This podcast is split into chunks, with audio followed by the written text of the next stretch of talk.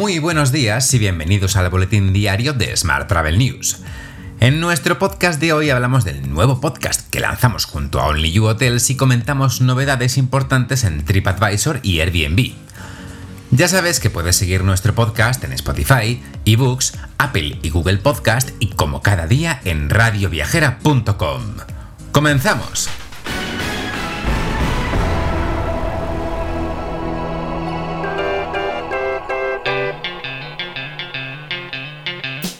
Hoy presentamos You Talks, que es el nuevo podcast que lanzamos junto a nuestros amigos de Only You Hotels. Dos veces al mes estaremos entrevistando a las principales startups del entorno Travel Tech. Hoy precisamente publicamos el episodio 0 junto a Juan Serra, director general de Only You Hotels, y Alfonso Pérez, director de marketing y ventas. Así que os emplazamos para que estéis pendientes también de este nuevo podcast que publicaremos dos veces al mes. Vamos ahora con las noticias del día. El secretario de Estado de Turismo, Fernando Valdés, prevé la llegada de unos 16,9 millones de turistas internacionales a España este verano. Esto supone un 45% de los que vinieron en ese mismo periodo de 2019, pero 2,7 veces más de los que llegaron en el verano de 2020. Asimismo, ha destacado el buen comportamiento del mercado alemán, ya que la previsión para este verano es recibir al 77% de los alemanes que visitaron España en 2019, es decir, unos 3,8 millones de turistas alemanes. En este contexto y según la agencia online Destinia, las reservas online para España recuperarían niveles semanales pre-COVID, con reservas más largas y un precio por noche más bajo, eso sí. Las ventas de la última semana para el destino España superaron en un 9% las realizadas en el mismo periodo de 2019 y en un 200% las que se realizaron en la semana 25 de 2020. El anuncio del paso de Baleares a zona verde provocó además un crecimiento de búsquedas de británicos del 227%. Mientras, las previsiones de ocupación rural en España para los meses de julio y agosto se sitúan en un 46% es una cifra superior a la de veranos previos a la pandemia, según datos de la plataforma digital especializada en alojamientos rurales escapadasrural.com. En una nota un poco más negativa, el número de insolvencias en el sector turístico aumentará un 67% en 2021 hasta los 165 concursos. Este es un dato frente a la previsión de incremento del 30% en la cifra total de España, según un, un análisis elaborado por Solunion. Cambiamos de asunto. 9 de cada 10 viajeros creen que el pasaporte sanitario es una buena idea, que podría extenderse a los viajes internos por España.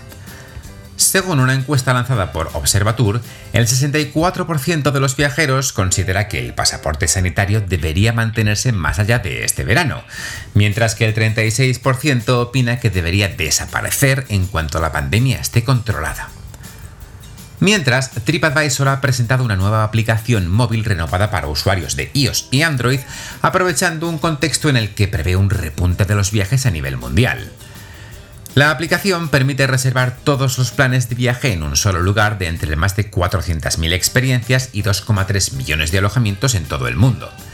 Además, permite también unirse a TripAdvisor Plus, que es el nuevo servicio de suscripción que desbloquea descuentos en hoteles, experiencias, vuelos y alquiler de coches.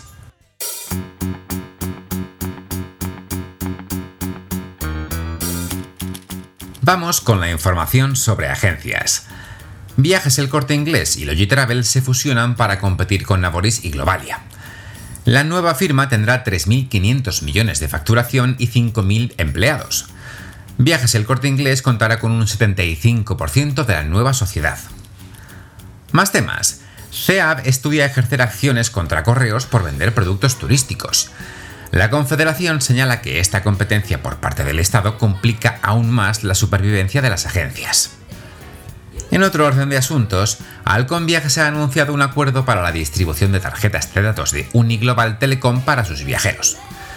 Pensadas para quienes salen de España o vienen a nuestro país, su uso preferente es el del correo electrónico, servicios de mensajería como WhatsApp o Telegram y redes sociales. Y hoy también te cuento que Dreams Odigeo implementa un modelo de trabajo inteligente de nueva generación para consolidar la innovación y la conciliación personal. La compañía de viajes online quiere implementar un sistema híbrido y flexible que busque impulsar la creatividad y la conciliación familiar en el contexto post-pandemia. Los equipos de Dreams o Digeo podrán adaptar y combinar el teletrabajo con la presencialidad para satisfacer tanto las necesidades personales como los objetivos de negocio.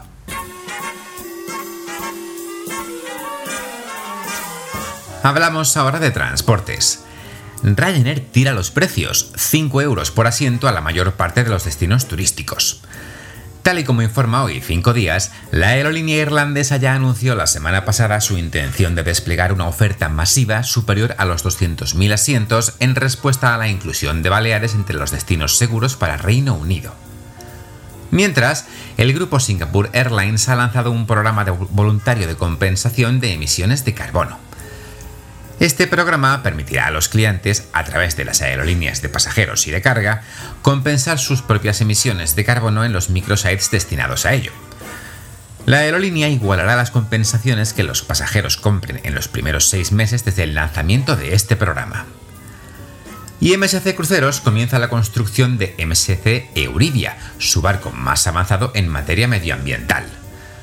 Tal y como explica la compañía, el gas natural licuado es el combustible marino más limpio disponible actualmente a gran escala y prácticamente elimina las emisiones contaminantes del aire local como óxido de azufre, óxidos de nitrógeno y partículas.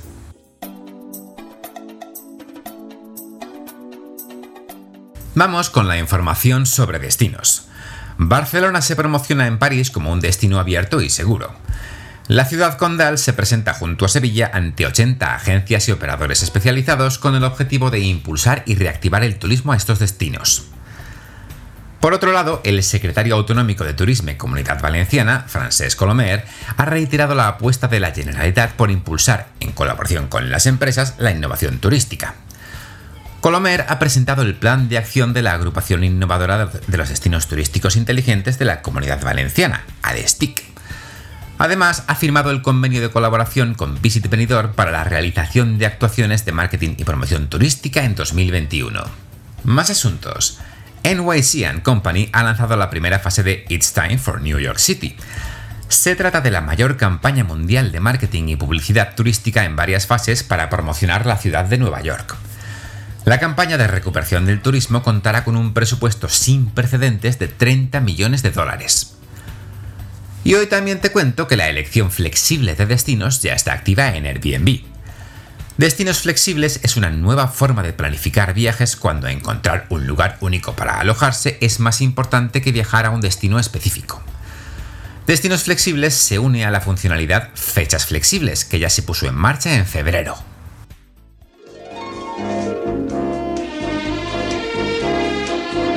Hotel. Y terminamos hoy con la actualidad hotelera. La planta alojativa asociada de Tenerife cierra junio con el 55% de reaperturas hoteleras y prevé terminar julio en el 65%. Los establecimientos turísticos de La Gomera y El Hierro también están prácticamente abiertos en su totalidad y en La Palma están operativas el 65% de las camas asociadas a Asotel. El índice de incidencia de la pandemia en las islas y el semáforo ámbar británico para Canarias serían los principales obstáculos para la recuperación del flujo turístico en las islas. Más asuntos. Melia ha culminado la venta de hoteles a una sociedad participada por Bank Inter y clientes de altos patrimonios institucionales de la entidad. La operación incluye seis hoteles en propiedad de Melia y su participación en una sociedad propietaria de otros dos establecimientos. Todos seguirán siendo operados por Melia, que mantendrá un 7,5% de la nueva sociedad y a su vez le permite generar plusvalías por aproximadamente 62 millones de euros. El valor de la sociedad es superior a los 200 millones de euros y estará compuesta por 8 activos premium por su ubicación y alto potencial, apoyado por un plan de reposicionamiento de más de 125 millones. Por su parte, NH Hotel Group ha cerrado por 125 millones de euros la venta a La Salle del hotel NH Collection Barcelona Gran Hotel Calderón. El contrato de alquiler será de hasta 60 años. La compañía se acerca así al objetivo de obtener este año, a través de rotaciones de activos, en torno a 200 millones de euros, que se destinarán a reforzar liquidez y reducir endeudamiento. Más asuntos. El Hotel W Roma prepara su apertura para otoño. W Hotels debutará así en Italia con un diseño atrevido y un programa de actividades innovador, desafiando las percepciones sobre la ciudad eterna. Y por último te cuento que María José Chacón Naranjo es la nueva directora comercial de los hoteles Becker y Kibir de Sevilla. María José Chacón ha trabajado anteriormente en NH Hoteles como jefa de recepción, pasando en 2011 a formar parte de la empresa sevillana Hotel Becker. Te dejo con esta noticia. Tienes más información, como siempre, en smarttravel.news. ¡Feliz jueves!